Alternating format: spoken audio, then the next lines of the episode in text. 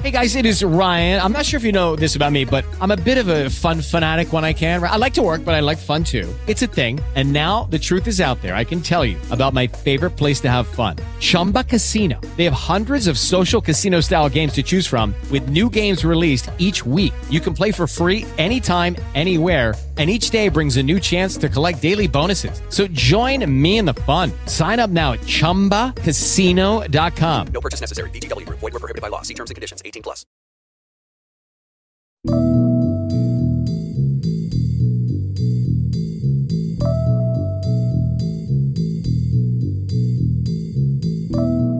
Hallo und herzlich willkommen, liebe Hörer, zu einer weiteren Ausgabe von Leib und Speise, dem Magazin über unser Essen und unser Trinken auf Kontrafunk natürlich. Und mein Name ist Markus Fahlefeld und ich habe ein Thema heute für Sie, ein einziges und es ist eines der ältesten Themen. Es gehört sozusagen zu den Urlebensmitteln wie Bier, Wein, Brot, nämlich Olivenöl. Und ich habe als Gast heute Ralf Boos, den Eigentümer und Gründer von Boos Food, einem der großen Delikatessenhändler in Deutschland. Und er ist auch Panelverkoster für Olivenöl, Buchautor, Kolumnist für Zeitschriften und er wird uns Olivenöl ganz sicher spannend vermitteln können.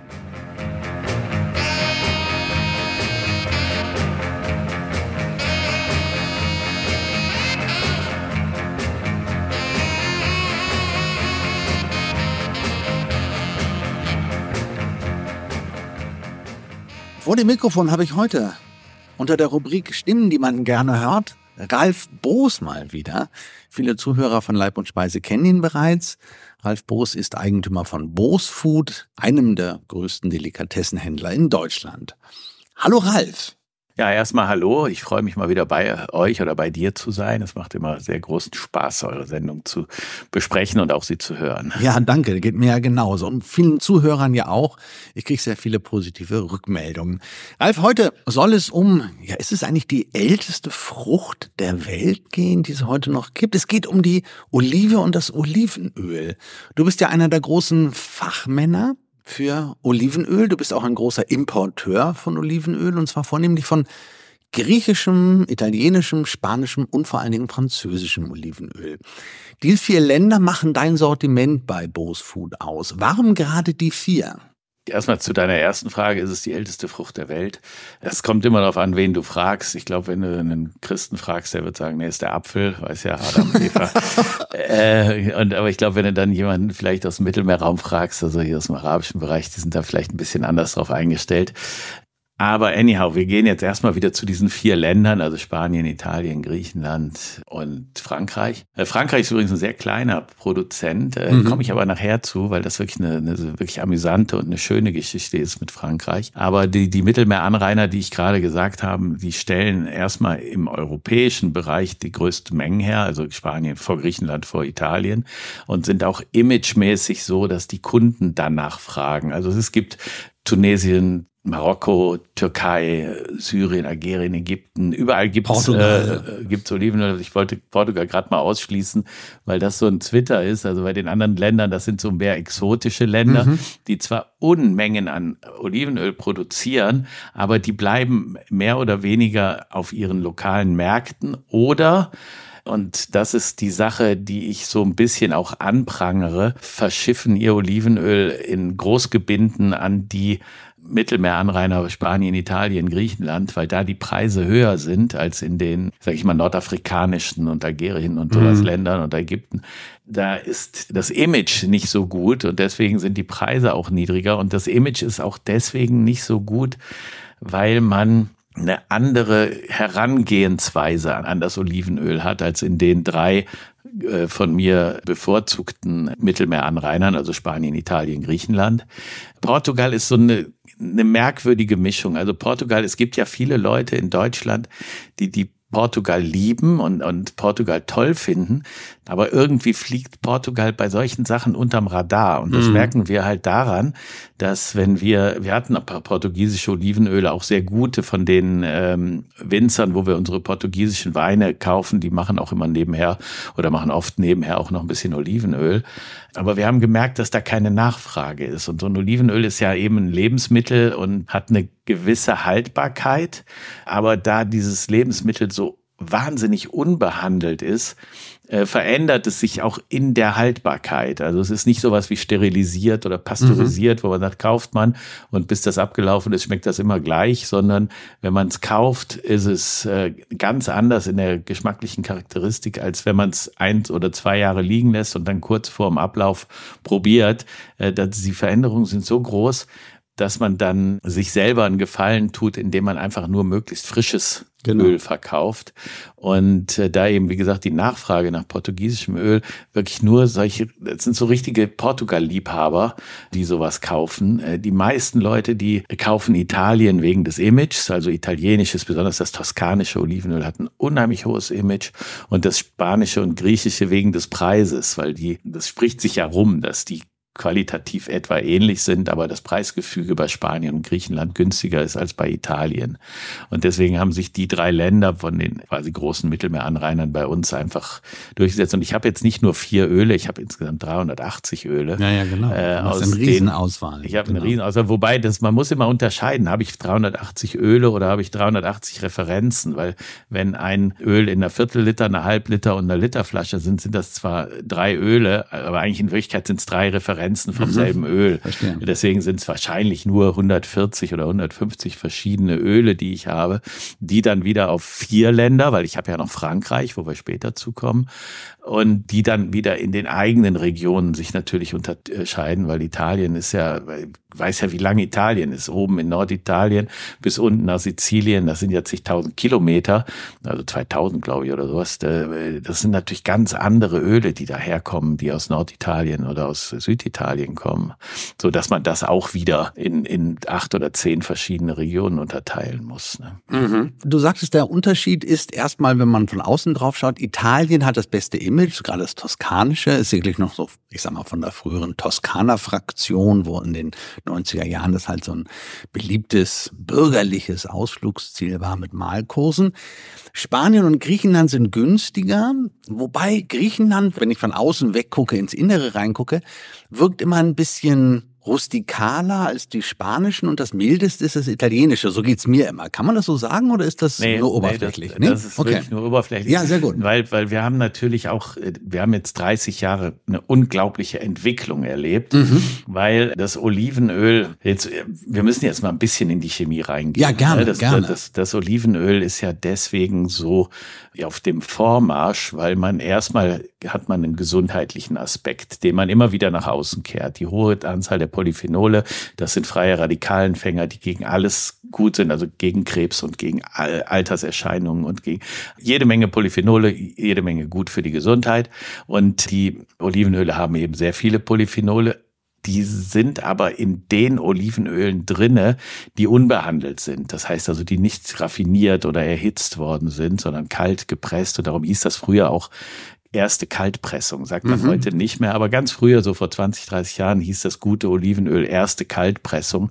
Heute hat man sich so ein bisschen internationalisiert und nennt das auch hier extra oder extra Vergine oder sowas. Ne? Also die erste Kaltpressung, das Wort ist so ein bisschen vergessen worden. Aber es heißt ja nichts anderes, als dass man die Oliven genommen hat, vermahlen hat und gepresst hat bei Zimmertemperatur, also bei 28 Grad äh, Celsius maximal und dadurch ist natürlich alles, was in den Oliven drinne ist, lebendig geblieben. Was beim Sterilisieren und Pasteurisieren und, und Raffinieren alles stirbt, bleibt lebendig. Und deswegen ist äh, Olivenöl so ein, so ein Allheilmittel geworden für alle möglichen Krankheiten. Und man hat ja auch in den 90ern oder Anfang der 2000er diese Olivenölkuren, dass man morgens vor genau. dem Frühstück schon mal Gläschen äh, Olivenöl genau gurgelt und dann runterschluckt und so weiter und so fort ist auch sehr, sehr viel Wahres dran. Also da will ich auch überhaupt nicht dran rumdeuteln. Ist nie mein Ansatz gewesen, weil ich ja als Kulinariker noch nicht mal mit dem Wort gesund werben dürfte. Also ich dürfte, ist ja in Deutschland ist ja gesund einer gewissen Elite vorenthalten. Genau, medizinischen Produkten, die auch genau, die, richtig. Wenn ich, sagen, hm. wenn ich sagen würde, es ist gesund, muss ich das beweisen. Wenn ich es beweisen kann, darf es nur noch über eine Apotheke verkauft werden. Also es genau. ist so ein zweischneidiges Schwert. Aber es weiß halt jeder, dass das ein sehr, sehr, sehr gutes Lebensmittel für die Menschheit ist. Ja, vor allen Dingen, es ist ja auch ein Widerspruch, weil die mediterrane Küche, die ja auf dem Olivenöl basiert, ist ja von der UNO als Weltkultur Weltkulturerbe eingestuft worden, auch wegen ihrer gesundheitlichen Auswirkungen. Und das hat natürlich mit dem Olivenöl auch zu tun, aber nennen darf man es nicht. Ganz interessant. Und jetzt pass auf, das ist jetzt, es hört sich anekdotisch an, Ja. aber es ist wirklich eine Tatsache.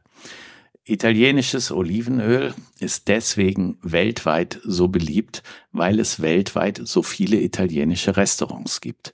Und jetzt pass auf, das ist die Anekdote daran ist. Es gibt deswegen in Deutschland viel, viel mehr italienische Restaurants als andere ethnische Restaurants. Auch in anderen Ländern, also selbst in Thailand gibt's mehr italienische Restaurants als andere ethnischen Restaurants, weil in einem italienischen Restaurant das Essen, bevor es auf den Tisch kommt, mit Olivenöl überschüttet wird. Also man nimmt also das gegrillten Fisch oder Gemüse oder Nudeln oder Pasta, egal was es ist. Ja. Bevor es auf den Tisch kommt, nimmt der Küchenchef die Flasche Olivenöl mit dem Ausgießer, macht wupp, wupp, wupp, wupp, wupp drauf und dann serviert es. Wenn die Spanier das auch machen würden, oder die Griechen oder die Portugiesen, dann gäbe es genauso viele spanische Restaurants oder griechische oder äh, Restaurants in Deutschland, äh, wie es italienische Restaurants gibt oder weltweit oder europaweit, weil das ist das Geheimnis der italienischen Küche. Die machen hinterher, bevor die das Essen servieren, einen Schuss Olivenöl übers Essen drüber. Und wenn die das nicht machen, dann ist das auch so ein Italiener, ah, da kann man essen, muss man aber nicht. ne?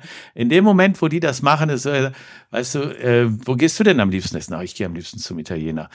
Äh, Das hörst du überall an jedem Mittagstisch mit jedem Bekanntenkreis, den du hast. Dieser Italiener, der hat sich über dieses Olivenöl einen unwahrscheinlichen äh, Ruf weltweit erarbeitet und dieses Schaufenster von zigtausend Restaurants. Also es gibt ja schon in Deutschland tausende Italiener.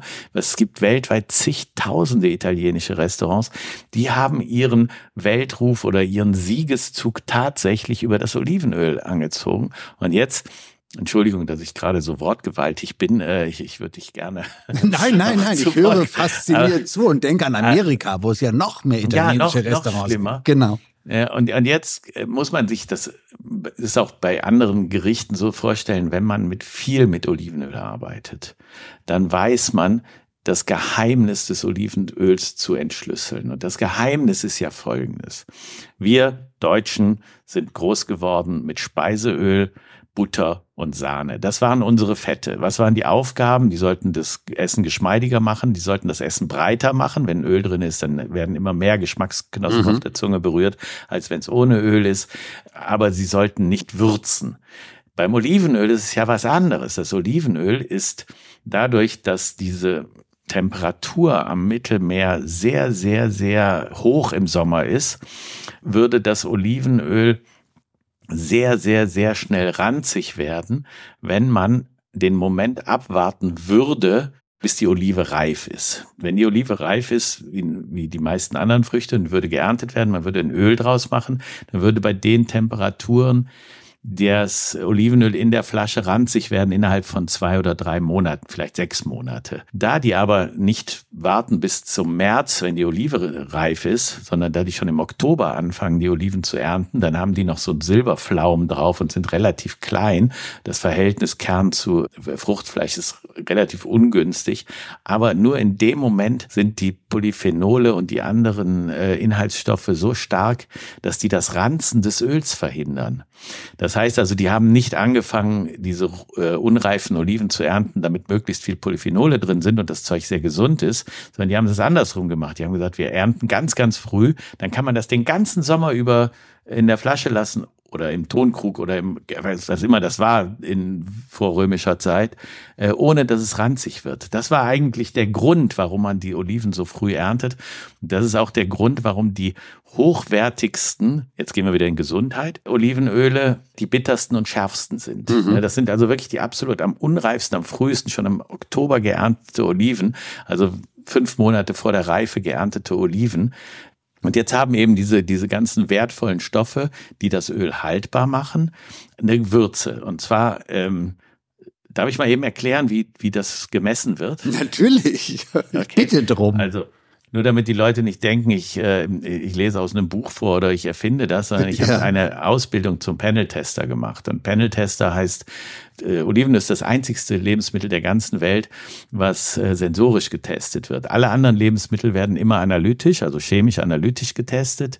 Und beim Olivenöl kommt der sensorische Test dazu. Und um ein ähm, dieses Wort extravergine oder, oder erste Kaltpressung, wie wir früher gesagt haben, draufzuschreiben, äh, muss es äh, Kriterien erfüllen, die sensorisch erfasst werden. Und die ersten Kriterien sind die Negativkriterien, das heißt also sowas wie Holzigkeit, Wurmigkeit, Ranzigkeit. Also alles, was so negativ schmeckt, mhm. darf nicht drinne sein. In dem Moment, wo das drinne ist, wird der Test abgebrochen. Also das wird gar nicht weiter getestet, sondern das wird dann raffiniert und da wird dann Lampenöl oder irgendwas draus gemacht. Wenn jetzt das Öl fehlerfrei ist, gibt es drei Parameter. Der erste Parameter ist die Fruchtigkeit. Die kriegt man nur über die Nase mit. Das heißt, man nimmt also das Testöl in so einem farbigen Glas, damit man die Farbe nicht sieht, schwenkt das und riecht da dran. Jetzt hat man natürlich als Panel-Tester eine Erfahrung. Man weiß also, dieses Öl riecht sehr fruchtig oder sehr wenig fruchtig. Und das misst man komischerweise in Zentimetern. Und zwar, man sagt, ein Zentimeter ist wenig fruchtig und zehn Zentimeter ist viel fruchtig. Und jetzt kann man sagen, okay, das ist wahrscheinlich, also riecht für mich wie fünf oder sechs oder vier.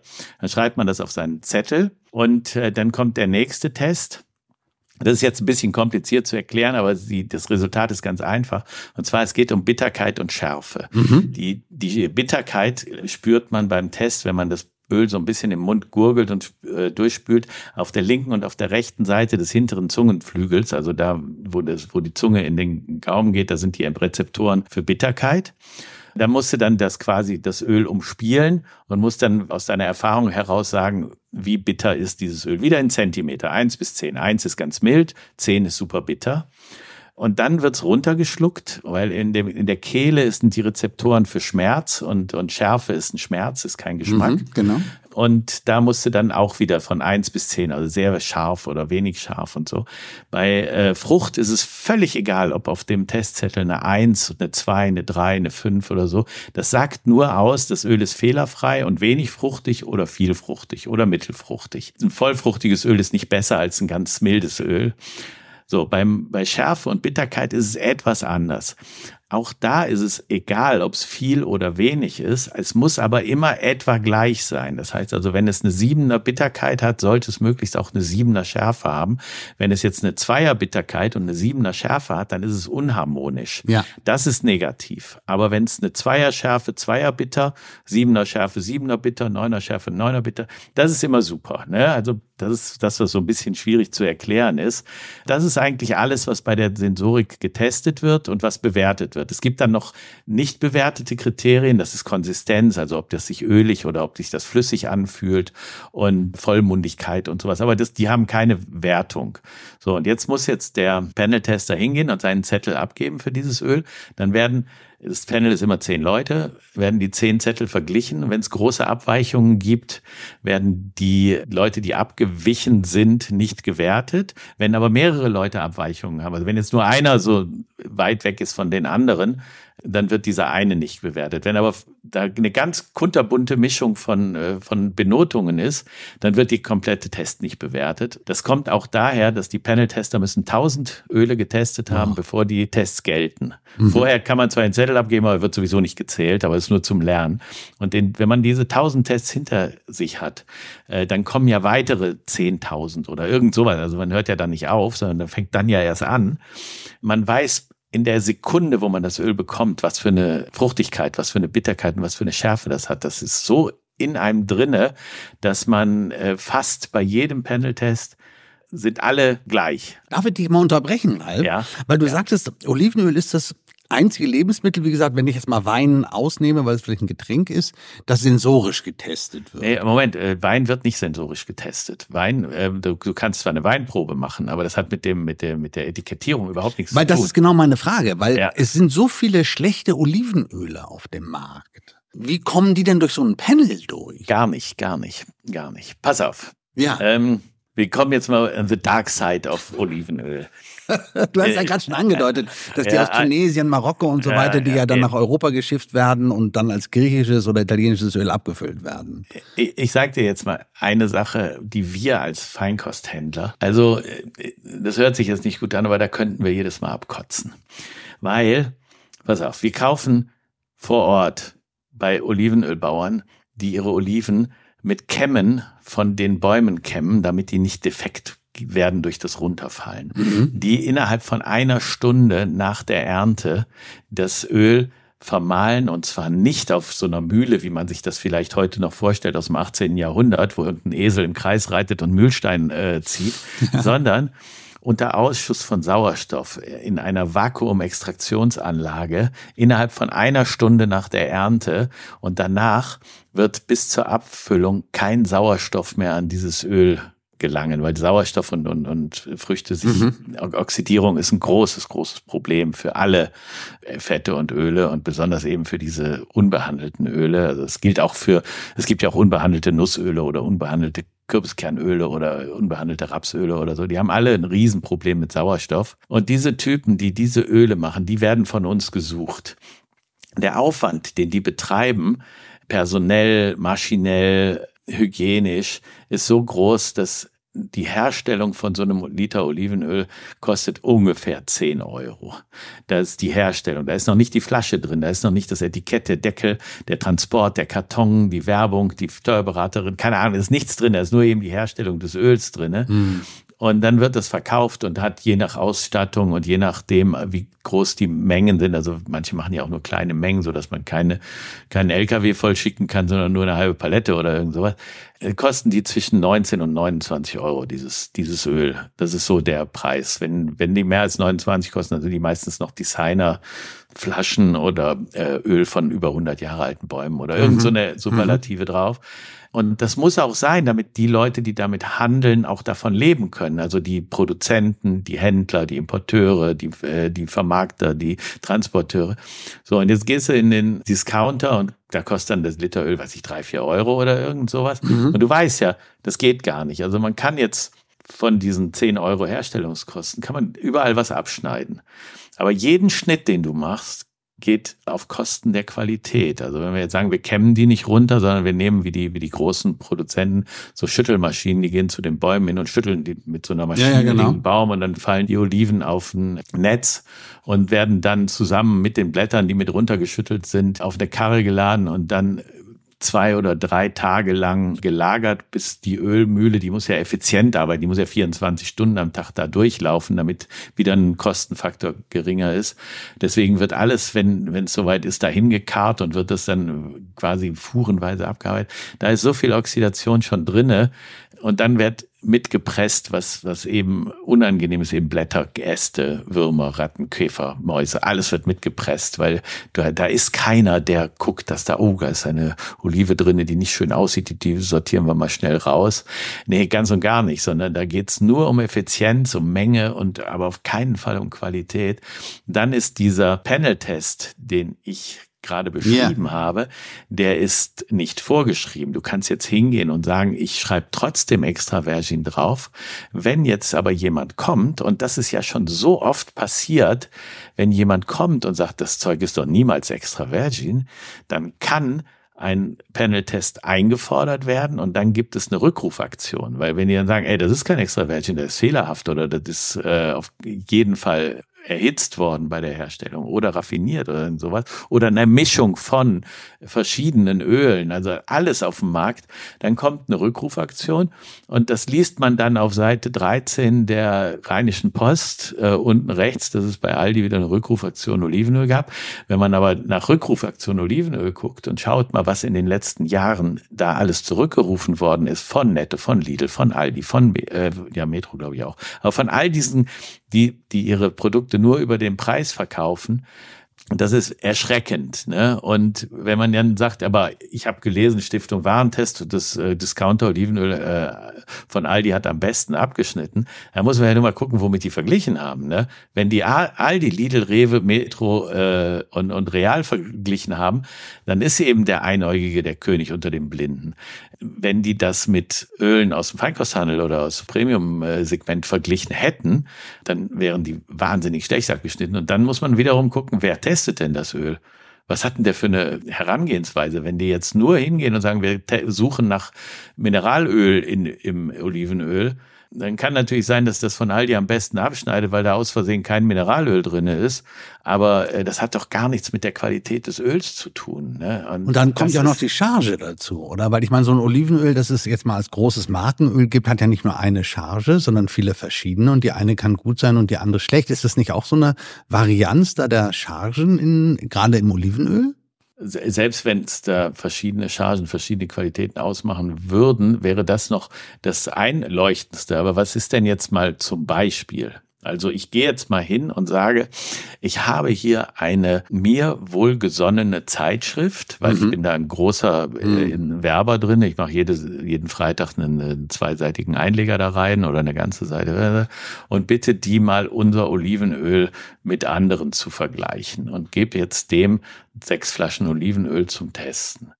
Was in diesen sechs Flaschen drinne ist, Wer sagt denn, dass das hm. irgendwas mm. mit hm. dem zu tun hat, was in den Ladenlokalen äh, drin ist? Mm. Und wir, wir, wir beide wissen das, dass die Presse nicht frei ist, sondern dass die Presse von ihren äh, von Werbepartnern, Verkaufsstellen. Genau, das war genau. eine große Geschichte bei Stiftung Warentest, die dann begonnen haben, über Lidl zu verkaufen, haben es dann inzwischen wieder eingestellt, weil Lidl dann komischerweise bei Stiftung Warentest immer sehr gut bewertet wurde. Das war ein richtiger Skandal vor vier, fünf Jahren oder so. Also ich, ich kann da aus, aus meiner Erfahrung wirklich sehr, sehr, sehr viele äh, Geschichten erzählen. Also auf der einen Seite ist es eben diese, diese Discounter mit Discounter oder mit Supermärkten Vergleichsöle. Ähm, ich verstehe ja auch, dass ich glaube mal 90 Prozent oder 80 Prozent der Leute Probleme haben, mit ihrem Geld über einen Monat zu kommen und sich nicht für 20 oder 30 Euro ein Liter Öl kaufen können. Mhm. Das verstehe ich völlig. Ne? Und dann sollte man auch eben, wie gesagt, hingehen und gucken, wer gerade günstig was anbietet oder irgend sowas. Erstmal, man braucht nicht so wahnsinnig viel Olivenöl. Also wir reden hier von einem halben Liter in Deutschland pro Monat, pro Kopf. Also es ist jetzt nicht so, dass es Riesenmengen sind, die da benutzt werden. Aber wenn man es kauft, sollte man eben gucken, dass man was sehr, sehr ordentliches kauft und die ähm, eben ganz am Anfang angesprochenen Länder der nordafrikanischen Produktionsseite, der türkischen oder libanesischen oder sowas, das sind natürlich nicht unbedingt die Hersteller, die mit ihren Kämmen an den Bäumen die Oliven zur richtigen Zeit, sondern die werden wirklich eingesetzt, um ein preiswertes Produkt zu machen. Und jetzt haben wir da auch noch diese Situation, dass die Inlandsöle da auch sehr preiswert sein müssen, weil einfach da niemand ist, der, der sich äh, ein Öl äh, zu hohen Preisen leisten kann. Deswegen ist man auch gewohnt, da Öle zu benutzen, die hier in Mittelmeerländern, Spanien, Italien, Portugal, Griechenland und äh, Frankreich, Deutschland und, und auch in den Anteilen der EU, die hier äh, als deutlich fehlerhaft klassifiziert worden wären. Man muss da auch mal, muss ich sagen, die Kirche im Dorf lassen. Man darf, man darf jetzt äh, diese, diese Länder nicht unbedingt äh, Mitteleuropa vergleichen. Aber ist es erlaubt, aus sagen wir jetzt mal, der Türkei oder Marokko Olivenöl nach Europa einzuführen und es dann als EU-Olivenöl abzufüllen? Nee, Darum ist ja der, dieser seit 20 Jahren herrschende Krieg der Olivenölproduzenten um eine vernünftige, aussagekräftige yeah. Etikettierung läuft ja da auch immer gegen die Wände, weil eben die Lobby die weil nicht von den Olivenölproduzenten gestellt wird, sondern mhm. die von, von den großen Bertolli-Leuten gestellt wird, sagt, wenn die da überall draufschreiben, wo das Öl herkommt, dann wie sollen wir dann unser Öl verkaufen für 4,95? Geht doch gar nicht, ne? Äh, da müssten wir ja da draufschreiben, dass das Öl aus Nordafrika oder aus Tunesien oder keine Ahnung was ist. Deswegen wird das mit einem unglaublichen Aufwand verkompliziert. Also mittlerweile ist es zumindest, dass es so eine Positivgeschichte gibt. Das heißt also, wenn man Olivenöl aus einer bestimmten Region verkauft, dann kann man das eben DOP oder DOC-mäßig äh, deklarieren. Aber es steht immer noch, äh, wenn gar nichts draufsteht, kannst du dich darauf verlassen, dass es nicht aus Europa ist. Ne? sondern da steht da Olivenöl, äh, weiß ich, von äh, Mickey Mausoli, extra Vergine drauf. Und dann kann es sein, dass es extra Vergine ist, weil die das da draufschreiben, muss es aber nicht. Ne? Die können es auch draufschreiben, ohne dass es das ist. Und dann muss sich wieder jemand finden, der sagt, nee, das ist überhaupt nicht extra Virgin, wir haben das getestet. Und dann muss ein Panel eingerufen werden und dann gibt es eben diese eben schon gesagten Rückrufaktionen, weil irgendein Lampenöl als extra Virgin verkauft wird.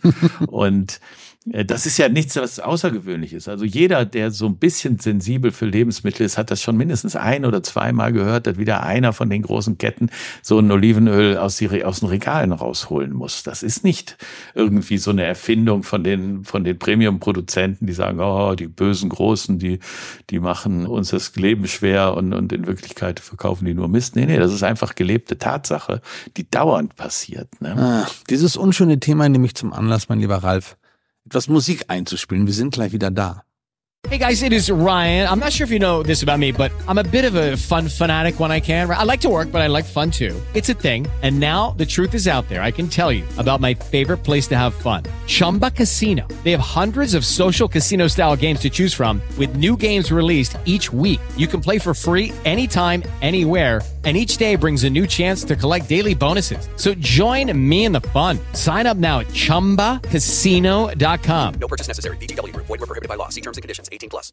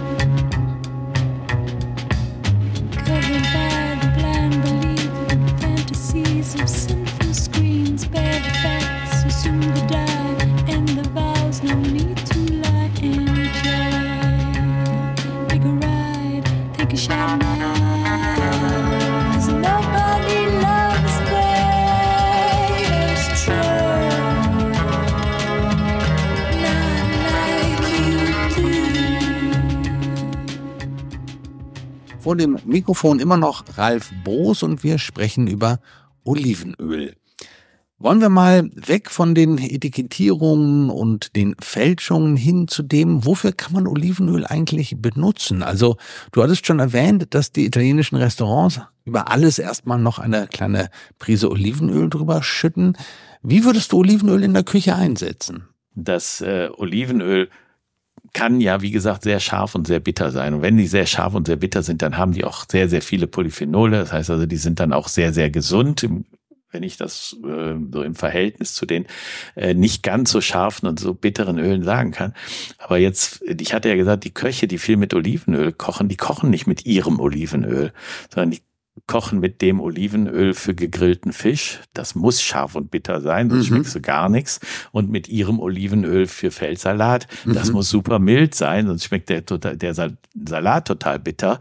Und dann haben sie noch ihr mittleres Öl für ihr Risotto und ihr dreiviertel scharfes Öl für, äh, für, für Fleischgerichte. Und äh, die wissen das, weil die das ja quasi mit ihrer Muttermilch aufgesaugt haben. Das ein Olivenöl reicht nicht aus, sondern du brauchst mindestens zwei. Und äh, umso mehr du ins Detail gehst, brauchst du auch noch ein drittes Öl, Olivenöl zu Hause, um jedes Gericht mit einem Olivenöl ähm, zu komponieren, dass es perfekt wird. Ne? Wenn man, also wie gesagt, wenn man zu scharfe Olivenöle in zu milde Salate eingibt, kann man das Essen damit versauen. Und wenn man zu milde Olivenöle zu scharf ge gebratenen oder zu gegrillten gibt, dann ist es verschenktes Geld. Und dann brauchst du das nicht. Ne? Das ist dann dieser, dieser, dieser Kick, den Olivenöl gibt, den gibt es dann einfach nicht. Der ist dann nicht da. Man braucht eben harmonisch auf die äh, Rezepturen abgestimmte Öle. Und ähm, ja, damit könnten wir eigentlich jetzt diesen kleinen Brückenschlag zum französischen Öl machen. Sehr gerne.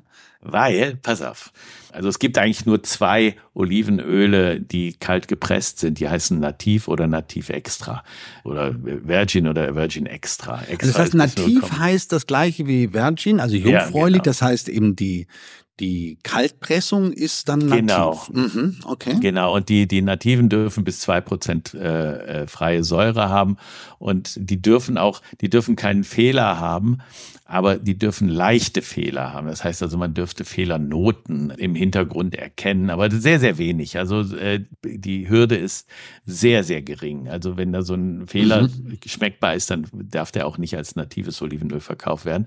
Und dieses Nativ Extra, von dem wir immer reden, also wir reden immer nur von Extra Virgin oder Nativ Extra, das hat einen Säuregehalt von 0,8 in der Analyse maximal, aber was wir kaufen, hat 0,2 oder 0,3 oder sowas. Jetzt ähm, gibt's also diese beiden Öle und unten in Süditalien ist das Wetter sehr heiß. Das heißt also, die ernten sehr, sehr früh, weil sie das seit Generationen oder seit Hunderten von Generationen so machen. Ne? Also nie, die wissen selber nicht wieso, aber sie machen es seit hunderten, hunderten Generationen, weil eben früher, da gab es ja keine Kühlung und keine Möglichkeit, das Öl äh, haltbar zu machen. Also hat man einfach früh geerntet und konnte so immer das ganze Jahr lang Olivenöl essen. Und äh, die haben natürlich auch ihre komplette Küche so eingerichtet. Das heißt also, alle Gerichte, die die kochen, können mit deren Olivenöl schmackhaft serviert werden. Nachdem ich fast 20 Jahre lang Olivenöl importiert habe, bin ich eingeladen worden auf eine Olivenölreise nach Südfrankreich. Wir waren Profis. Da war nicht einer dabei, der Novize war, sondern wir waren alles Leute, die 10, 20 Jahre schon mit diesem Produkt gearbeitet haben und sich richtig gut auskannten und so. Und wurden nach Südfrankreich gebracht und dann kommen wir aus dem Flugzeug raus und wurden zwar direkt vom Flughafen aus, weil der, der landete vormittags, der Flieger, und wir kriegten erst nachmittags unsere Zimmer. Da haben die gesagt, da machen wir vorher noch eine Olivenölverkostung bei dieser Verkostung, die findet in dem Restaurant statt, gibt's dann auch unser Mittagessen. Und das war so ein provenzialisches Restaurant, was so ein bisschen so shabby chic würde man heute sagen. So ein bisschen, so, so ein bisschen windschief die Bude und der Besitzer stand auch in der Tür und zwar nicht wie ein deutscher Gastronom im Anzug mit einem Tuch überm Arm oder irgendwas, sondern mit einer Baskenmütze und einer Zigarette im Mund, äh, in einer lässigen Stellung im Türrahmen und sagte dann sowas ähnliches wie, Das sind also diese Olivenöl-Spezialisten aus Deutschland, ne? Und die wissen alle ganz genau, dass Öl richtig bitter und scharf sein muss und damit, dass da äh, ganz viele Polyphenole drin sein müssen, damit das gesund ist und damit man damit auch würzen kann und so. Ja, das wissen die alle. Okay, sagte, kein Mensch auf der Welt frisst unreifes Obst. Noch nicht mal Tiere fressen unreifes Obst. Und ihr lasst euch einreden, dass man Oliven unreif ernten soll. Oliven müssen saftig und süß sein, wenn man sie erntet. Und dann muss man Olivenöl daraus pressen, das wohlschmeckend und süß und toll ist und dass das Essen bereichert und nicht irgendwie so eine scharfe, bittere Brühe darüber gießen und so. Und dann sagt er, und ich werde Ihnen jetzt mal zeigen, was ich meine. Und dann wurden wir reingeschickt, dann gab es so einen Holztisch mit Stühlen und auf dem Tisch standen große Schüsseln mit Gemüse, mit Kartoffeln und dann auch mit Weinbergschnecken und äh, Karaffen mit Olivenöl. Und dann äh, hat er uns dann erklärt, wie man das da isst. Und dann kriegte man also so eine so richtig grob gekochte Kartoffeln, grob gekochtes Gemüse und Weinbergschnecken auf den Teller. Und dann musste man dann mit dem Olivenöl darüber. Und er war wahnsinnig verliebt in sein Olivenöl. Und das Olivenöl war richtig süß. Und, und, und, und am Anfang waren wir alle pikiert. Und haben gesagt, was erzählt der für eine Scheiße? Ne? Also, keine Ahnung, der Typ. Und will uns sein Olivenöl hier irgendwie andrehen. Und nach einer Stunde, das ist wirklich lecker, das Öl. Ist wirklich total lecker. Ja, echt, habe ich nicht gedacht. Ne? Also ich habe gedacht, dass, ich wusste gar nicht, dass es so leckeres Olivenöl gibt. Ne? Und äh, irgendwie so wandelte sich schon so unsere Stimmung vom total ablehnenden, wir sind hier die Fachleute und du erzählst nur Mist, zu dem, naja, vielleicht gibt's ja auch einen Markt für so, für so etwas süßere Öle und so weiter. Und dann wurden wir drei Tage lang auf ungefähr 30 Verkostungen geschickt. Und die meisten Verkostungen haben gesagt, wir haben natürlich auch ein früh geerntetes Öl, weil der Markt verlangt das. Aber wir haben natürlich auch unsere Öle, die wir hier traditionell, wo die Oliven erst ganz, ganz spät, wenn sie schon schwarz sind, also das kleiner Zwischenruf, Oliven ähm, sind, wenn sie jung sind, immer grün und wenn sie reif sind, immer schwarz. Also äh, deswegen sagt man, die warten, bis die ganz, ganz Kotpechrahmen schwarz sind und dann werden die erst geerntet und dann werden die erst vermahlen und, und zu Olivenöl gemacht. Und wir lassen die extra noch drei Tage liegen, damit die noch so ein bisschen Matura kriegen und noch süßer werden und sowas. Ne? Und das haben wir vorher nie gewusst, weil das machen die nicht in den, am Mittelmeer. Das ist denen zu gefährlich, weil das Öl ist nicht haltbar. Das Ja, aber wie können die das in Südfrankreich machen? Weil in der Provence ist es ja auch nicht sehr viel kälter als Doch, in, doch, doch, doch. Es Ist ist, es wirklich, so? es ist über 10 Grad kühler im Jahresschnitt als, als in Sizilien oder in, in Südspanien oder in Griechenland. Und deswegen haben die dann eine Kultur, die haben eben, wie gesagt, die machen auch einige äh, mediterrane Öle, also mit äh, viel Säure, früh geerntet. Aber die machen eben auch ihre südfranzösischen, ihre provenzialischen Öle, die dann wirklich süß sind und wirklich saftig. Und die sind, es gibt da keine einzige Wahrheit, sondern es gibt mehrere Wahrheiten. Die eine Wahrheit ist, wenn man ein gesundes, wirklich gesundes Olivenöl haben will und wenn man das zum Würzen einsetzen kann, wenn man also wie gesagt, wenn man gerade wenn man Griller ist, wenn man gerne so so äh, scharfe Krusten und, und äh, Braten und sowas hat, also wo, wo viele Gewürze drinne sind, dann ist man mit dem Olivenöl äh, aus It Italien, Griechenland und Spanien allerbestens bedient.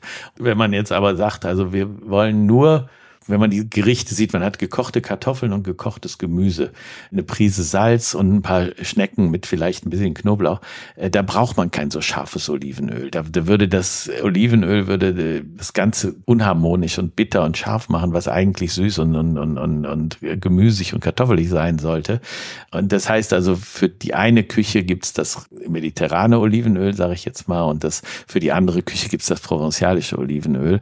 Und äh, ich selber bin ein großer Freund mittlerweile von den süßen provenzialischen Ölen und ich bin auch ein großer Freund von den mediterranen Ölen, aber ich bin kein großer Freund persönlich, privat äh, von den sehr bitteren und sehr scharfen Ölen. Also ich hab's gerne, wenn man die Frucht riecht, wenn man es öffnet, ne, wenn es also fruchtig, grasig und, und fruchtig riecht, das mag ich total gerne. Das haben die provenzialen Öle, Öle so gut wie gar nicht. Nach, nach was riechen die dann? Die riechen nach Überreife oder Ja, die, die riechen nach, die riechen richtig nach Olive. Die riechen also nicht nach Banane oder nach, nach, nach Gras oder so, wie diese, wie diese fruchtigen Olivenöle, äh, sondern die riechen richtig schön nach Olive. Äh, man kann also die Olive rausriechen, aber es ist eben dieser nicht fruchtige, diese, also keine Säure oder äh, Frische drin Ja, ja. Geruch, sondern es ist eben so wie, wie wenn man an einem Glas Oliven riecht. Wie gesagt, dieses, dieses Olivenöl, das ist ein Tischöl bei uns. Äh, das kommt auf die äh, Speisen immer noch drauf, weil das habe ich bei den Italienern gelernt. Wenn du gekocht hast, machst du Olivenöl drauf, schmeckt alles viel leckerer. Aber wir halten fest, es gibt scharf, bitter und fruchtig und jetzt muss jeder selbst sozusagen finden, was ihm das Liebste ist und sich durchaus mal durchprobieren und mal kleinere Chargen, also eine kleinere Flaschen kaufen und sehen, was schmeckt ihm da am besten und was ist geeignet für Salat, was ist geeignet eher für Schafgewürze ist und so weiter. Das finde ich jetzt gut. Jetzt müssen wir noch mal ganz kurz reden, mein lieber Ralf, über wie wird Olivenöl gemacht? Weil du hast gerade schon angedeutet, Olivenöl kann man pressen, man kann es aber auch ohne Druck laufen lassen. Ich weiß, weil ich mal ein portugiesisches Weingut besucht habe, die haben dann wirklich eine Ernte, also ein Olivenöl vom ersten Erntetag der Oliven. Das ist dann ihr teuerstes Olivenöl mit Ja, der so Zeit. trübes Zeug ist das. Genau, Ja, genau. Ja, ja, da ist da bleibt alles drinne und das ist super kurz nur haltbar. Das sagen die auch immer drei Monate oder irgendwas. Ah, ja. Wie wird gutes Olivenöl produziert? Also im Sinne von, wird es einfach in großen Mahlwerken oder sind das Holzbottiche? Ist das noch romantisch oder ist das wie auf portugiesischen Weingütern, wo noch mit Füßen die Trauben getreten werden, auf manchen zumindest? Wie stelle ich mir die Olivenernte eines guten, wir reden jetzt nicht über die, die Ausschussware, eines guten Olivenöls, das durch ein Geschmackspanel durchkommt, wie muss ich mir die vorstellen?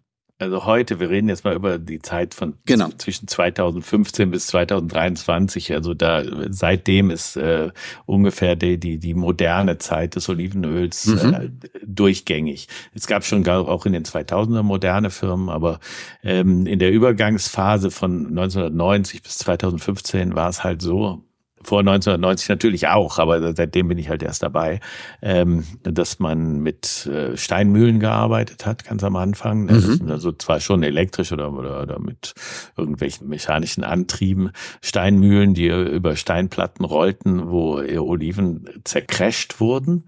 Und äh, diese Steinmühlen äh, mussten sehr langsam laufen, damit die nicht warm werden. Weil, wie gesagt, 28 Grad ist so der Kipppunkt, wo man nicht mehr extra virgin ist. Das heißt, die Mühlen mussten sehr langsam laufen und dann wurde da aus den Oliven ein Brei. Dieser Brei kam in Matten. Diese Matten wurden mit dem, also eine Schicht Matte, eine Schicht Olivenbrei, eine Schicht Matte, eine Schicht Olivenbrei, äh, 12, 14 Matten übereinander und dann, die kamen in eine Presse und da wurde dann dieses äh, Mischung aus Olivenwasser und Olivenöl aus diesem Brei rausgepresst. Äh, dann wurde das getrennt. Also das trennt sich von selber. Das ist jetzt keine Hexenwerk, sondern Wasser ist äh, viel schwerer als Olivenöl. Also da gab es eben so eine, eine Trennröhre sozusagen. Unten war das Wasser, oben war das leichte Olivenöl. Das Olivenöl wird getrennt und dann kommt das, was du gesagt hast. Dann hast du also diesen Super First Flash äh, Olivenöl, äh, das noch ganz trüb ist, weil da noch ganz viele von den ja, Trubstoffen von den äh, Oliven drin ist. Schmeckt auch in der Regel viel süßer als das, was äh, hinterher in die Flasche kommt. Aber äh, vor allen Dingen schmeckt es gemüsiger. Also das ist schon richtig tolles Zeug. Ja, ja, ja, es ist eine Äh, eigene Nahrung, finde ich. Das hat gar nicht genau. mehr so einen Ölcharakter, sondern ist fast schon was, ja, wo ich sagen würde, es ist, ist eine Mahlzeit.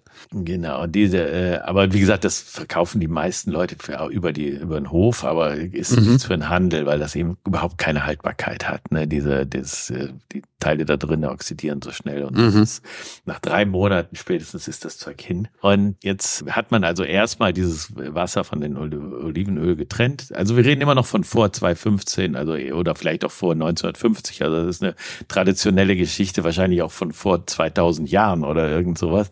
Da wird man das nicht viel anders gemacht haben. Und diese Antica Fattoria, also diese, diese altehrwürdige Herstellungsweise wird äh, auch heute noch, aber mehr so aus touristischen oder aus Folkloregründen gemacht. Wenn man das dann getrennt hat, wird dieses Öl in, in große Kanister, unterirdische Kanister oder Becken gefüllt und da wird das erstmal ruhen gelassen, damit sich alle Trubstoffe absetzen und dann wird wiederum das klare Öl äh, noch über einen Filter abgepumpt und das wird dann erst verpackt und verkauft.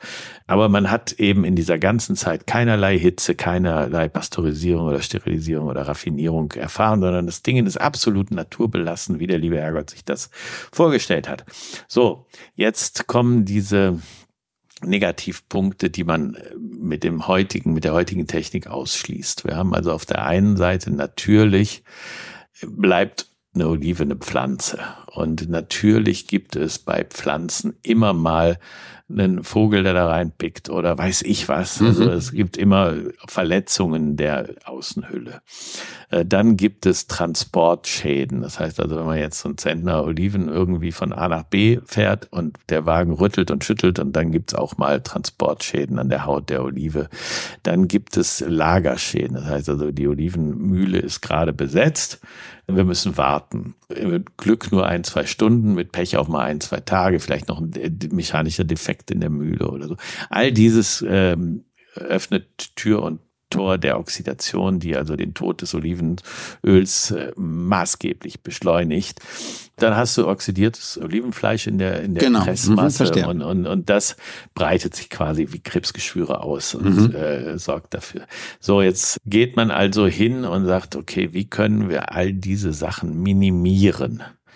Jetzt kann man sich ja vorstellen, also jetzt, äh, wenn man sagt, die Ölmühlen müssen langsam mahlen, damit sie nicht über 28 Grad wählen, dass so ein Zentner oder zwei Zentner Oliven, die auf so einer Schütte sind, äh, dass das nicht in fünf Minuten äh, passiert, sondern dass das schon zwei Stunden oder so dauert, bis diese ganzen Oliven zu Brei gemahlen sind. Wenn, weil, wenn diese Ölmühle so langsam läuft, ne, wie sie laufen muss, damit sie nicht zu heiß wird. Äh, auch dann wieder Möglichkeiten der Oxidation. Und diese Matten, wenn die gepresst werden, müssen die ja hinterher gereinigt werden, äh, weil wenn da jetzt Olivenzeugs drinne ist, das oxidiert ja. Ne? Also wir wollen ja keine Oxidation. Nur so eine Bastmatte von, von zwei Zentimeter Durchmesser so zu reinigen, dass da gar nichts mehr drinne ist, ist eine Herausforderung für jedermann. Mhm. Immer gewesen. Das heißt also, man hat so viele Fehlerquellen in dieser Antica Fattoria, in dieser äh, altehrwürdigen Herstellungsart und Weise, die man nach und nach ausgeräumt hat. Und das fängt schon an, indem man eben die Oliven eben nicht runterrüttelt, sondern mit diesen Kämmen von, von den Bäumen erntet, äh, dass man die auf dem Transportweg so transportiert, dass die möglichst nicht zerquetscht oder, oder verletzt werden.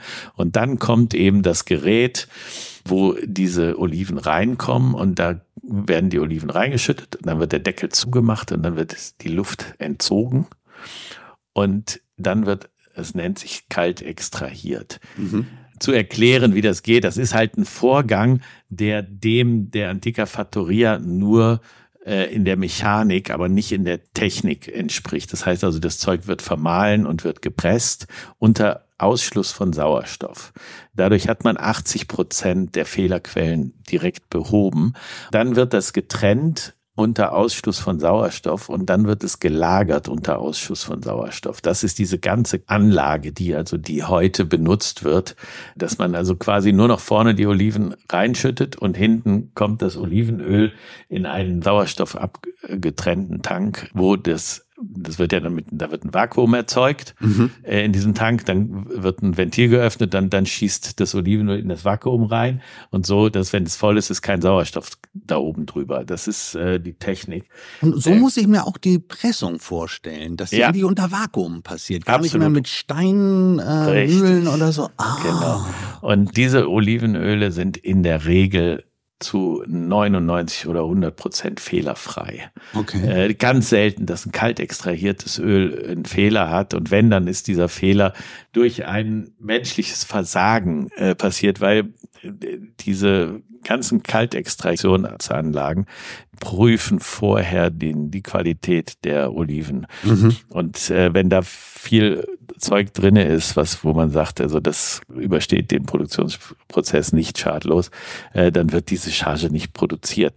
Soweit sind die heute. Ne? Die wollen nicht mehr ähm, Schimmelbefall oder irgendwas haben. Das Genau, kann sozusagen detektiert werden. Ja, genau.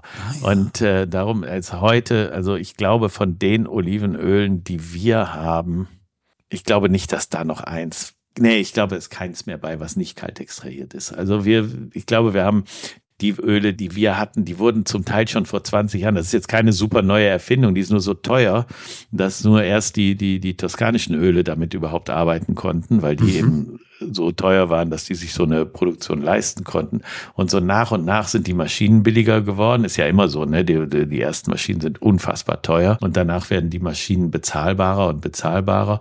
Und der Preis hängt dann immer immer auch ein bisschen von der Erntemenge ab. Ne? Wenn du nur 15.000 Liter im Jahr machst, dann brauchst du keine Maschine, die 400.000 Liter machen kann. Ähm, und äh, deswegen musste man eben auch warten, bis die Maschinen so kompakt wurden, dass man eben auch äh, mit 15.000 Liter ne, eine Kaltextraktionsmaschine sich halten kann. Oder dass man eben mehrere Bauern sich zusammentun und sagen, was, wenn wir alle uns zusammen so eine Maschine kaufen und jeder zahlt ein Viertel, dann darf jeder auch ein Viertel seine, von dem Öl machen.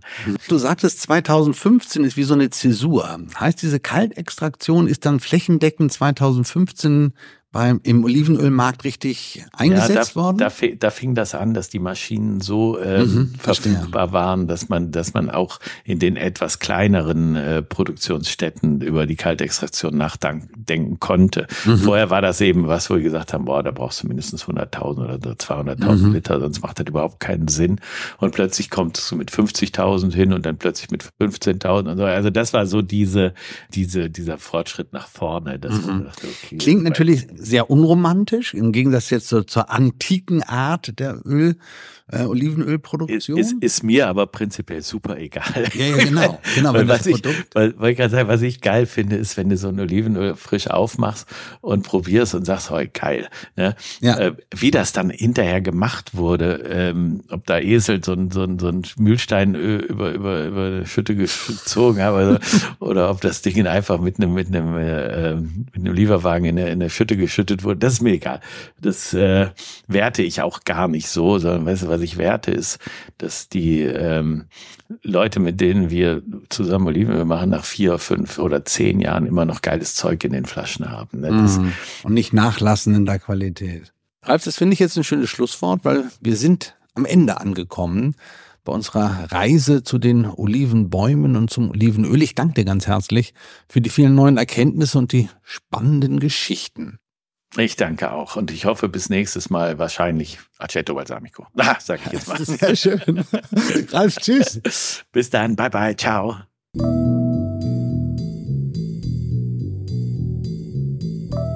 Liebe Hörer, das war es schon wieder mit Leib und Speise für diese Woche. Aber einen Tipp habe ich noch für Sie. Wenn Sie wirklich ein Delikatessen-Olivenöl suchen, dann gehen Sie entweder zum Weinhändler Ihres Vertrauens, die haben oft das ein oder andere Olivenöl von Ihren befreundeten Winzern, oder suchen Sie den Delikatessenhandel auf, auch im Internet. Dort werden Sie auch telefonisch gut beraten und die Auswahl an Olivenölen ist natürlich größer. Und nächste Woche, was haben wir da für Sie? Wir läuten die kalte Jahreszeit ein mit einem Whisky. Bis dahin, tschüss, Ihr Markus Fahlefeld.